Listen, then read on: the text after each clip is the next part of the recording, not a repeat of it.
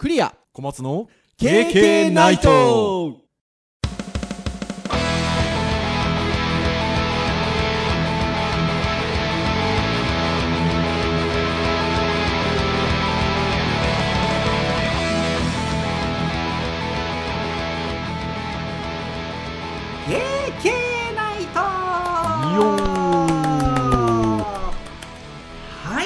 ことで第364回の配信でございます。お届けをいたしますのはクリアとはい小松です。どうぞよろしくお願いいたします。はいよろしくお願いします。はいということで9月の第2週の配信となりますが前回は兄弟喧嘩の原因とはということでとても楽しい自由研究の話題のお話をしたんですやっぱりあの私毎回 SNS で配信しましたよっていうことで投稿するんですけどなんか割と学校関係の方とかお子さんがいらっしゃる方あのいいねが多かったかなっていう感じがしますねなかなかね、でもあの改めて配信されたものを自分自身でも聞きましたけれども、やっぱり自分がもともと子供の頃に兄弟がいたせいか、割とこう熱を持って喋ってたなと、自分が。で、あの、やっぱりね、もともとあのうちの奥さんもあの通勤時のラジオで聞いたテーマだったということで、改めて先週紹介した、前回紹介したあのウェブサイトを閲覧しつつ、うちも娘も含め家族3人でその後もワーワーと盛り上がると はい。いですね。とてもあの楽しいテーマでございましたね。で、えーまあ、9, 9月の2週目ということではあるんですがね。えっとそもそも前回ガジェット会だったところをちょっとフリートークと言いましょうか教育会と言いましょうか。はいいう感じでお話をさせていただいたと。じゃあ今日ガジェット会なのかというと今日もちょっとガジェットの話しないんですよね。これね配信があの木曜日あのちゃんと配信できてたら木曜日なのでいや木曜日あの話するんでしょって。ねところかもしれませんが。ほらこれ収録だから。うん配信日にちょっと配信されるときにね収録はちょっと難しいんでね。ねえもう皆さん想像してるあれがあの行われた後なんですけどこれ聞いていただいてる時には、えっと、それについては来週お話をしようかなということで。ですので、えー来週ガジェット会ということでお話をしたいと思いますので、えー今日はウェブ会を行おうかなというところで、えーございますよ。はいはーい。で、ウェブに関してはですね、えーまあ結構ね、えーこれまでこう、AI の話を先々週、前々回やったりとか、その前はネット上のもう一人の自分とっていう感じで、データをね、取られてますよみたいな話をしたりとか、結構あの、キャッチーな話題をこれまで取り上げてきてるんですけど、今日何話そうかねみたいな編集会議で。そうすると、まあ、今言ったような AI だがトラッキングだみたいな割と大きな話題はなかったんですけど、ちょこちょこと、なんか気になるウェブの話題っていうのがありまして。ですので、今日はそれらのちょこちょことしたネタを、ちょこちょことつまみつつ、お話ができればなというふうに思いましたので、はい、ぜひ皆さん、お付き合いいただければなというところでございます。はい。はいということで、ちょこちょこの、えーいくつ話題を取り上げるのかというと、3つ取り上げようと思っているんですけど、1つ目なんですが、1つ目は、ウェブデザインギャラリーに関するちょっとお話ですね。あのどうなんでしょうね。これ聞いてくださってる皆さん、ウェブデザインギャラリーというとどういうものを想像されるんでしょうかね。まあデザインの参考にするのにね最近の新しいデザインとか一覧で見れたらいいなみたいな感じで見たりしますけどねね、そうなんです、そうなんです。もうまさにその名の通りで Web デザインギャラリーということで、まあ質の高いサイトであったりとか、面白いサイトであったりとかをたくさん紹介するギャラリーページ、ギャラリーサイトっていうのが、あの昨今非常に多いんですよね。あの本当にいいものが多くて、まあ、いろんな、なんていうんでしょうね、視点で使うことができたりとかするものがあるのであの私たちこういう仕事を始めた時に比べたらとても便利ですよね。そうですね。確かに。参考になるもの多いですね。ねえ小松先生は私がこういうものを、まあ、お仕事としてやったりその前にお勉強を始めたりしてた頃っていうのは、まあ、ウェブもね出たてというんでしょうか。始まりだてという感じでございましたのでまあこういったいわゆるギャラリーサイトみたいなものっていうのは当然なかったですし当時はもともとウェブのデザイン専門誌みたいなのもなかったですもんね。まあそうですね。だから僕らどうしてたかっていうとあのいわゆるグラフィックデザインの本とかのウェブ特集とか今月のなんかおすすめウェブサイトなんちゃらみたいなのをちょっと特集で見てみるみたいなとかなんかそんな感じでしたよね。まあそうですね。ウェブデザイニングとかそういうのが現れる前までは確かに参考にするものってなかなかなかったですね。ね MDN とかデザインプレックスとかああ何懐かしいデザイあったっけなそうだからいわゆる そういうデザイン誌あのどっちかというとグラフィックデザイン寄りの雑誌とか専門誌がたくさんあってであのそれがやっぱりねウェブが出てきてるっていうことで特集でウェブ特集とか今月のこのサイトみたいなのがあってでそういうの見ておおみたいなソースかっこいいみたいな。イメージソースかっこいいみたいな感じでしたよね。うんそうですね。中村優吾中村優吾みたいな。感じだったので今はねあのこういった形でギャラリーサイトっていうのがたくさんあるのであの非常にまあ参考にもなりますしあの若い皆さんも勉強しやすいんじゃないかなっていうふうに思うんですけど。そんな中、まあ、先ほども言った通りいろんな視点でデザインギャラリーウェブデザインギャラリーがまあ公開されてるんですけどこれあの編集会議の時に小松先生がこんなサイトあるんですよということで紹介をしてくださったんですが制作者にとってちょうどいいサイト集ちょうどいいウェブデザインギャラリーということでこれ小松先生が編集会議で紹介くださいました。アドレスすごいですね。ちょうどいい .com ちょうどいいこれちょっとね CHOOOOO が4つですか？そうですね。ちょうど。ド DOII ですね。E.com はい。っていうサイトなんですけれども。これなかなか面白いですね。あのーまあなんかそうですね。ポップな感じの見た目だなと思って見ていたんですけど、まあ、ちょっとコンセプトとして面白いなと思うのはそのキュレーションみたいな感じでやっていてキュレーター募集してるんですよね。はいはいはいはいはいはい。でキュレーター募集していてその会社に、まあ、そのキュレーターの方があのそのいいポイントみたいなものをこうそれぞれのサイトに関して書いてくるだから単純にアドレスだけじゃなくって、そのちょうどいいポイントみたいなものをそのページ見たら動きの部分とかをこうちょっと動画で見せてくれるようなところでこんな風にこう、えー動いてますとかねここら辺がいいですとか、であとはそのサイトのイメージみたいなのをちょっと軽いパラメーターみたいな感じにしてくれているので、まあ、見ていてちょっと飽きないというか、いやこれねいや本当にそのコンセプトがとても素晴らしいなと思っていて、まあ、ちょうどいいウェブデザインギャラリーで、まあ、よいわゆるアバウトページがあるんですけど、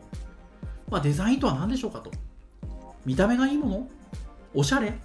かっこいい？最先端？デザインとは問題解決ですということで。で素材が良くて工数もちゃんとあって人も揃っていて予算もある。世の中はそんな素晴らしい条件の中だけで成り立ってるわけではありませんということで。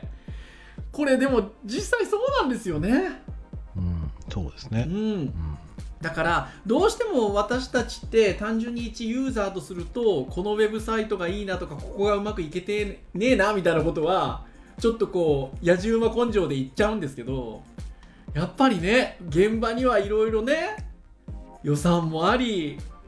締め切りもありっていう中でアウトプットしてるんでね。いやそれは言われてもそれを言われてもねっていうところはあるとは思うんですけど、まあ、そういった中で条件今言ったような条件が揃わなくてもひとひねりで問題解決すると。こんな方法があったかと。この工夫の仕方を応用できそうっていうこう何か一個新しい視点があるっていうところをポイントで紹介してくださってるサイト。ということでちょうどいいウェブデザインギャラリーなんですよね。とってもいいですよね。だからこういうコンセプトというか視点というかね。うん、とても素敵ですね、これ。うん。ですのでなんかね、まあ、そうは言いながらもちろん紹介されてるサイトっていうのはデザイン的にも非常に美しい綺麗なサイトがたくさん紹介されているんですけど先ほど小松先生おっしゃってくださった通り、まあ、キュレーターの方がポーンとね一言分かりやすいものをそのサイトのサムネイルの下にねまずは一言書いてあって、まあ、紹介してくださっているということでこれはとてもあの参考になるんじゃないですかね。うんまあ、僕もその今、ゼミでやってるテーマがウェブ表現研究なので、その表現に関して僕もそういうんだと、もうね、本当は1日1サイトぐらい なんかあのピックアップして記事書くぐらいでないと研究にならんんだなと思ってはいたところなので、うん。まあちょっとね、あの立場的になかなかこう、あなんかキュレーターやってみたいなって気もしますけど、まあなかなかちょっと、あ条件合うのかなって感じになりますけど、ね、まあでもちょっと逆に言うと僕もこういう風なそのギャラリーサイトを作ってみたいな、まあ、そこで、まあ、気がつくところもたくさんあるかなあ確かにね。うんおっしゃる通りかなというふうに思います。ちなみに小松先生このいわゆるギャラリーサイト自体はどういう経緯でおし知らお知りになったんですか？知ったんですか？なんだっけな、ツイッターかな？ツイッターかなんかで確か流れてきたと思います、確か。うーん。なかなかだから割とね先ほども言った通り冒頭にも言った通り今すごくあのいいギャラリーサイトってたくさんあるんですけどなんかこういった観点こういった視点こういった考え方で展開をしてるサイトっていうのは意外とないのでいいなーっていうふうに思いますしね。うん、なんか、うん。そうですね、カテゴリーで絞ることもできますけど、ん。まあ、観点を見るというか、まあ、そういうことに、まあ、ざーっと見ていくと、あの欲しいデザインがそこに、まあ、ちょうどいいものがあればもちろんそれは一番いいですけど、はいうん、なんかそのちょうどいいものを見る上での観点が、まあ、それぞれデザイナーさんとかのこういうところがいいっていうところが分かるので、うん。まあ、共感をするところでもいいかなと思うんですけど、うんうん、身になると思うんですよね。そうですね。でこのあのちょうどいいっていう言葉がなんかとてもいいですね。なんていうかあのサイトの右上に探してみようということで虫眼鏡のボタンがあって、まあ、いわゆる検索機能というか絞り込みの機能があるんですけどそのやじあの虫眼鏡のアイコンをポンとクリックするとあの絞り込みができるんです。配色とか業種とかサイトの種類とかトーンとかデザインで絞り込みできるんですけどその絞り込みの見出しがちょうどよく絞り込むっていう。まあ大事ですね、こういうね。なんかねだからちょうどいいっていうなんか言葉ってなんかとてもなんかいいですね。うん、そうですね。で検索結果にちょうどいいサイト何件とかって言ってね。なんかこのこのサイトのこの言葉をうまくいろんなところにところどころになんか使ってあって。なんかとてもあのサイトのブランディング的にもちょうどちょちょあのお上手だなっていうふうに思いますね。うん、そうん。ぜひぜひ、あのーこちらのサイトちょうどいいウェブデザインギャラリーご覧になってみていただければなというふうに思いますはい。てなことで一つ目のネタ？でございました。はい。で次なんですが次はちょっとガラッと変わって技術的な観点でお話をしたいなと思うんですけどあのと言いながらですねちょっと話のスタートはギャラリーサイトなんですよ。はい、あのギャラリーサイトでですね io3000.com っていうギャラリーサイトがあるんですよね。これ結構昔からあるサイトであのとてもスタイリッシュで興味深いデザイン的にも質の高いサイトをたくさん昔から紹介してくださっているサイトなんですけどこの IO3000 というウェブデザインギャラリーのサイトの2020年に紹介されている175件のウェブサイト2020今年、今年ですね。はい今年ですね2022年に紹介されている、えー IO3000 で紹介されている175件のサイトとあとはもう一つですね海外の、まあ、ギャラリーサイトというかアワアワードサイトでアワードっていうウェブサイトがあるんですけどで、えっと、そこはですね、毎日毎日ですね、全世界のウェブサイトの中から、ウィナーということで、アワード、その日の一番のデザインっていうのを、まあ、毎回紹介している、表彰しているサイトがあって、まあ、これも有名なサイトなんですけど、そこで2022年8月以降にウィナーとされている134件。だから、まあ、比較的新しい、そういったギャラリーサイトで紹介されている比較的新しいウェブサイト309件を母集団としてある調査をしてるんですよねはい。調査をしてるデータがありまして、えーその調査をしているデータを紹介してくれているページの見出しがこうです。ウェブ制作でリアクト過去 NEXT や Vue、えー、NEXT、えー、jQuery が最近どれぐらい使われているのかを調べてみたっていう実は記事でございまして。これちょっと先ほども言った通りちょっと技術的な話なのであのウェブをちょっとね技術的なことを携わっていらっしゃらない方にとってはちょっと難しいお話なのかもしれませんが今後あのそもそもですねウェブサイトって皆さん最近ウェブを見ていただくとまあ、動きのないページを探すのが難しいぐらい動的な表現って行われてるのかなと思うんですけどああいったものって主に JavaScript っていうプログラム言語で実装されてることが多いんですよね。そうですね。スタイルシートもありますけど、まあ、そうですね。ユーザーのアクションに関しては JS が多いかもしれない、JS が多いですよね。最近あの今小松先生おっしゃっていただいた通り CSS3 のアニメーションの、えー機能というか使いますとちょっと動きもつけれるんですけどまああのウェブサイト上の動的な表現の多くはあの割と JavaScript で実装することが多いということででその時にあのいわゆるフルスクラッチといってこう JavaScript を一から書いてその動きを実装するってことももちろんしなくはないんですけど、まあ、最近多くはフレームワークと呼ばれるある程度こう部品化分かりやすく言うと部品化されたようなものを使って少しこう効率よく書いていくようなやり方をすることが多くて、そうですね。まあ、もしくはライブラリーですね。そうですねで、えっと、そのいわゆるフレームワークだとかライブラリーと言われるようなものの中で昨今よくまあ使われたり言葉として出てくるのが今見出しにあった React とか Vue とか、まあ、jQuery っていうのが一番歴史はあるかなと思うんですけど jQuery って呼ばれるライブラリだったりとかそういうものが使われているとでこれどうなんでしょうね前段としてまああの話があるのかなと思うんですけど jQuery っていうのがもう歴史長いんですよねそうですね。か結構長いですね。でオワコンってまあ言われてたりするんですよね。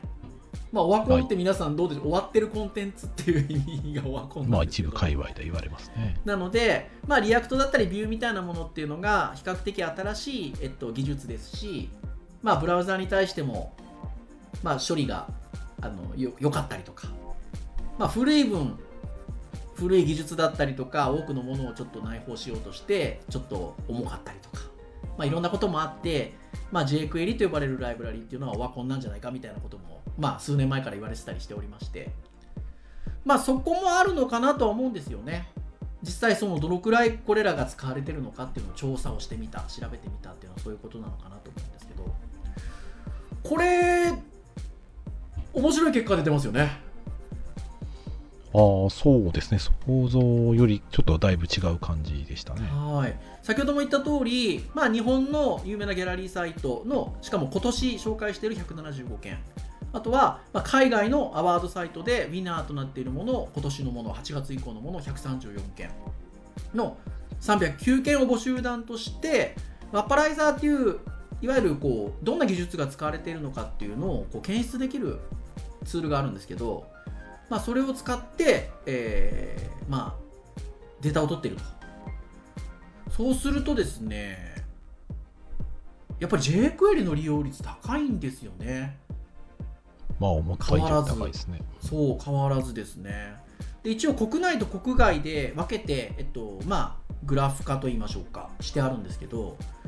まず国内でいうと137ウェブサイトのうちの93ウェブサイトが jQuery を利用しておりまして、まあ、割合でいうと67.9%が jQuery 使ってると。で、えーまあ、海外でいうと172サイトに対して76サイト使用されているということで、えーまあ、こちら44.2%ということで5割は切っているんですがやっぱりでも高い割合で jQuery が使われているということで。で、まあ、あの先ほども言った通り jQuery っていうライブラリー自体がそもそも古いものなのであのウェブサイト全体に対してどのぐらいの割合かっていうともちろん長く使われているものの方がそこに含まれる率は高いでしょうからあの数値として高くなるのかなと思うんですが、まあ、この一応さっきの募集団ということでいうと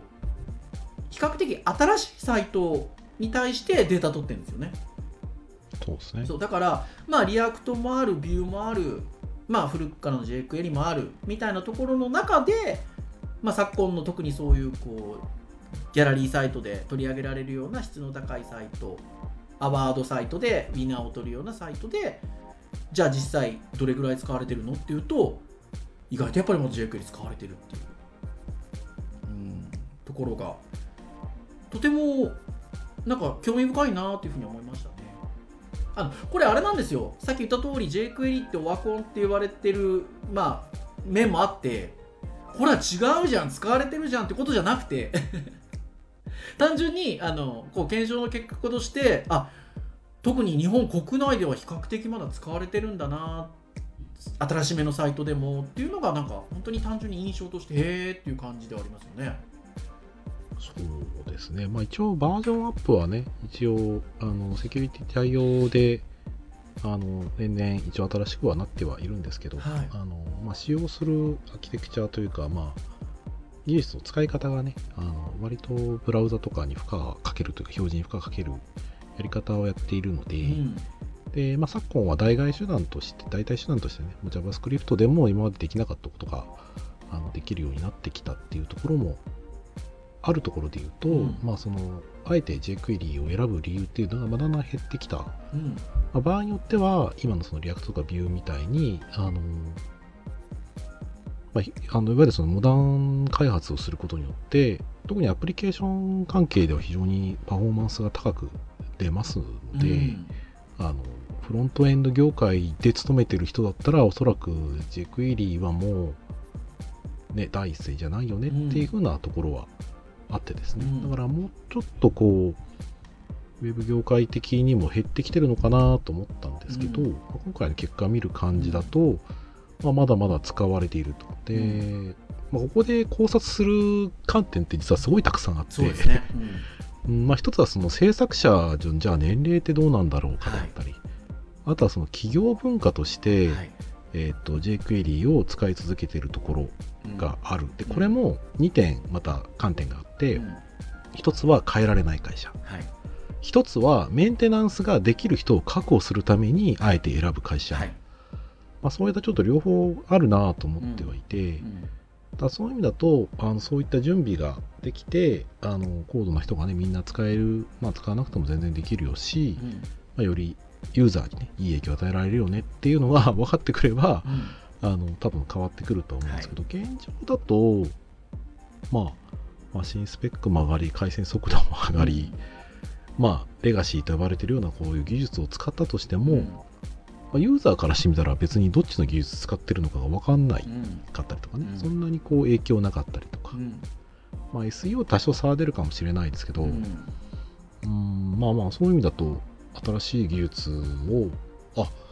こんなに使わなくてもまあ一応やってるんだなっていう感じは、まあなんかすごくこう興味深いデータでしたね。ですよね。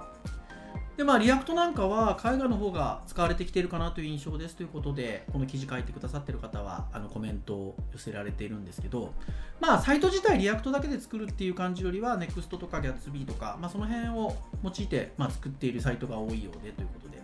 まあ、なんで、えっと、統計自体は React 系という感じで React 系統ということであの取ってるみたいなんですけど国内でいうと、えー137サイト中の13ということで9.5%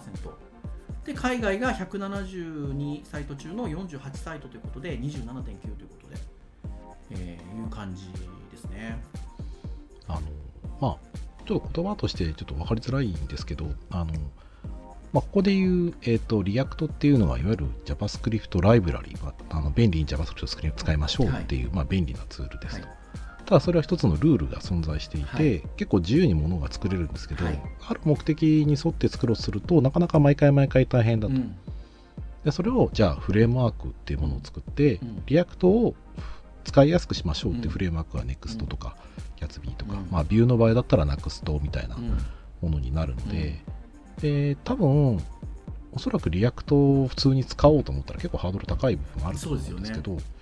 だけど NEXT とかを使うとこういう風なセットアップされてる状態でここにデータ書けばサイトが作れるよっていう風なもうフレームワークがありますので、うん。まあ、そういう意味だと環境が整ってきたのかなっていう感じはすごい感じますうんそうですね。ですので、まあ、今、小松先生おっしゃっていただいた通り、ビューに関しても、Vue.js に関しても、まあ、NUXT を使って、まあ、作られているサイトが多かったということで、まあ、これもビュー系という感じで集計取っていらっしゃるのかなと思うんですけど、国内サイトだと5.8%、海外サイトだと11.0%ということですね。はい。はい、でまあ一応なんかこのサイトの方、まあ、下の方に書いてあるところでその浸透しない理由みたいなのが書いてあって、うんまあそれがああなるほどなっていうのはすごく感じるところですねいわゆるそのワークフローですね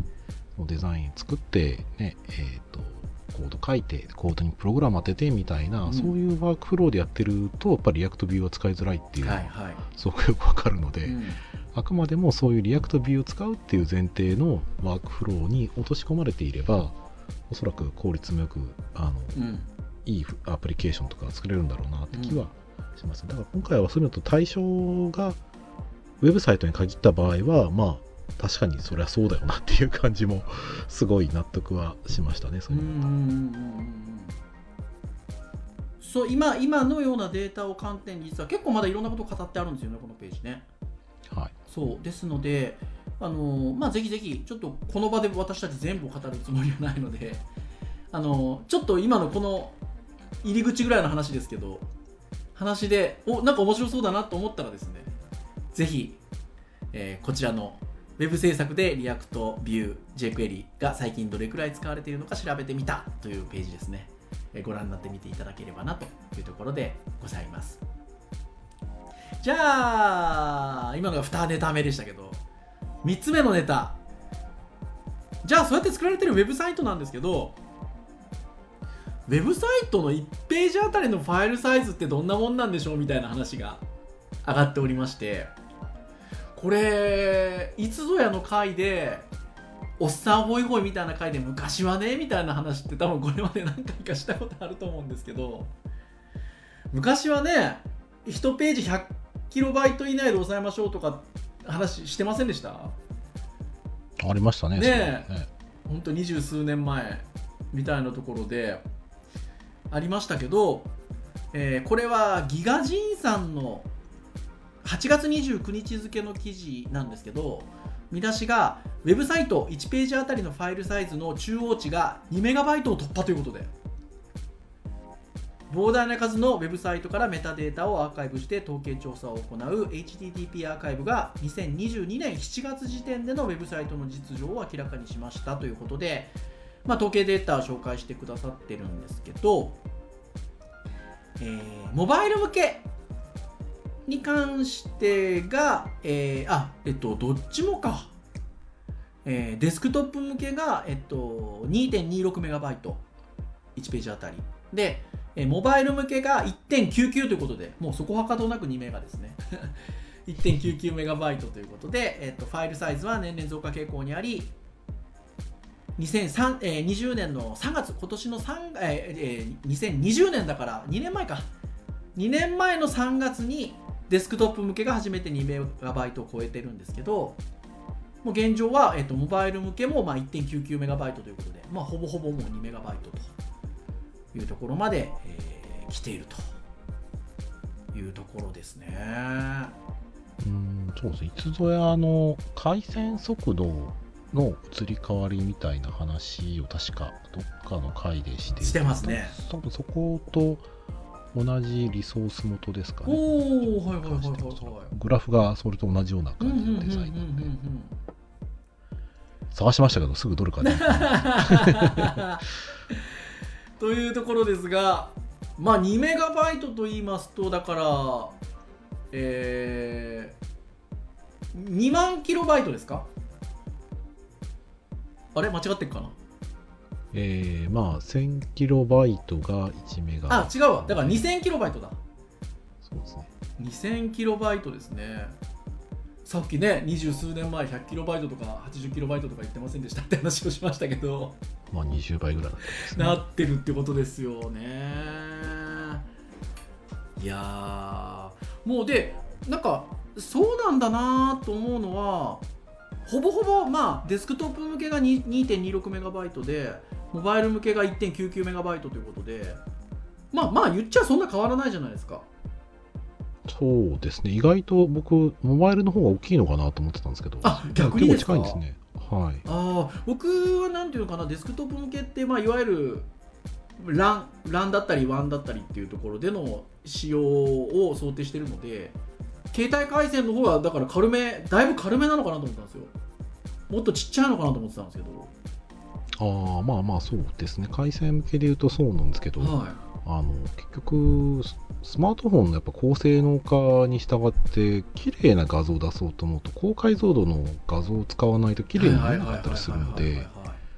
だから見た目はね PC とかに比べたらスマホのサイズちっちゃいですけど、うん。あの画像のうんそのピクセル数で言ったらほぼ変わんないどころかものによってはモバイルの方が実はピクセル数多かったりするので、うん。だそれを荒らさないようにするために考えるとやっぱ1枚あたりの画像のサイズって、まあ、PC とそんなに変わんないから下手すると大きくなっちゃうんっ。ていうところでもうこういう状況になってきてるってことでしょうね、あ多分画面に対するアイテムの数はやっぱりまあ PC の方が多いので。あまあもちろんね、まあまあそういったところで多少違いは出ると思うんですけど、まあ、それで考えたら、まあ、まあレスポンシブな世の中ですから、まあ、今そんな変わってないかもしれないですけどね、データうんとしては、ね。っていうところもそうあそうですね。っていうのもあるでしょうしもうだからモバイルの回線もそこまでもう関係ない時代になってるっていうことも言えるのかな。まあ、あとうん、ちょっとまあ、業界的なところで、どこまでその進むかですけど、はい画像のフォーマットが最近ね、やっぱりだいぶまた進化してるなって感じがしていて、うん。まあ、ちょっと前だとその WebP って言ってね、Google の出してる圧縮のやつが非常に優秀で、あはいはいはい SEO 的にもいいよって言われて、はい。それにできないみたいなね、話をうん。相談されたりして、はい。ああ、そうなんだ。で最近またね、なんかもう一個ぐらいなんか、あのー結構圧縮率が高くて綺麗みたいなやつができたりとかしていたので、まあそういうのが出てくると、おそらくまあ2メガって言っても、またちょっと事情が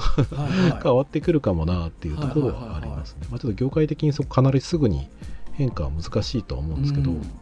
あの画像の変化のその、なんですかね、えっ、と、まあ CDN みたいなものがたくさん出てきて、それ格安で使えるようになったら、また世の中変わるだろうなって気はするんですけど、まあ、そこはまだ商売上は多分そんな早くは 変わらないと思うので、まあ、まあ回線が上がる速度、まあ、それからまあ作り手側も表現を上げるっていうところで、まあ、増え続けるんでしょうけど、うん。どうですかね、実際ここら辺の上がり値がぐっと上がるのか、それともまあ、低空飛行を続けながら上がっていくのかですね。ね。え。比較的まあ年々増加傾向ではあるんですけどまあ横ばいっちゃ横ばいっぽい雰囲気もなくはないですよねまあそうですね。ねなんかそんなグイーンって上がってるっていう感じではないんですよね。回線速度の上がりっぷりに比べたらそこまでではない気がしますね。っていう感じなんですよね。そうそう。っていうところですよ。まあですので。まああのまあとはいえねあのまあモバイルであれまあ、デスクトップ向けであれ、まあ、これぐらいの、まあ、中央値が2メガバイトっていうところではあるので、まあ、そういう意味で言うとあの、まあ、豊かな表現はあの、まあ、できる環境っていうのはあるんだなっていうのは理解ができますし、はい。まあ、その上で、ね、今日のネタを遡っていきますとどんな技術を使いそしてどういうちょうどいいウェブサイトを作っていくのかっていう まあところになっていくのかなっていうふうに思うので、まあ、今日ちょっと実は3つのなんて言うんでしょうねあのテーマでネタでお話をさせていただいたんですけどなんかそれぞれが実は結構緩やかにつながってる話だなっていうところであのお話をさせていただいた次第ですよね。うん、そうですね。まあ、作りたいものを作るもの、まあ、それを作る側の事情もあるし、うんインフラの状況もあるし、うんそうですね、いろいろ 見た目、まあ、事情がありますね。いや本当にう。そうですよねいろんな事情があるんだなっていうのがなんか今日ちょっと個別に見るとね一つ一つのネタなんですけどなんか緩やかにつながっていてなんかなんでしょうねでもなんか僕この一個一個の今日話したテーマってとても一つ一つがとても楽しいんですよ。一個一個のテーマに対してとても興味深くて。なんかこれこういうのがウェブだなと思うんですよね。ううん。ん。なんかいろんな視点があってこういうの考えながらなんかこうねいいものを作っていくとかなんかこう届けていくみたいなところがなんかとてもウェブの楽しさだなと思っていてうんですのでなんかぜひもしね今日聞いてくださってるリサリスナーの皆さんの中でこういったものウェブのものづくりみたいなことだったりとかことづくりだったりとかされていらっしゃる方はぜひねなんか楽しんでやっていってほしいななんて思いながら今日喋ってましたよ。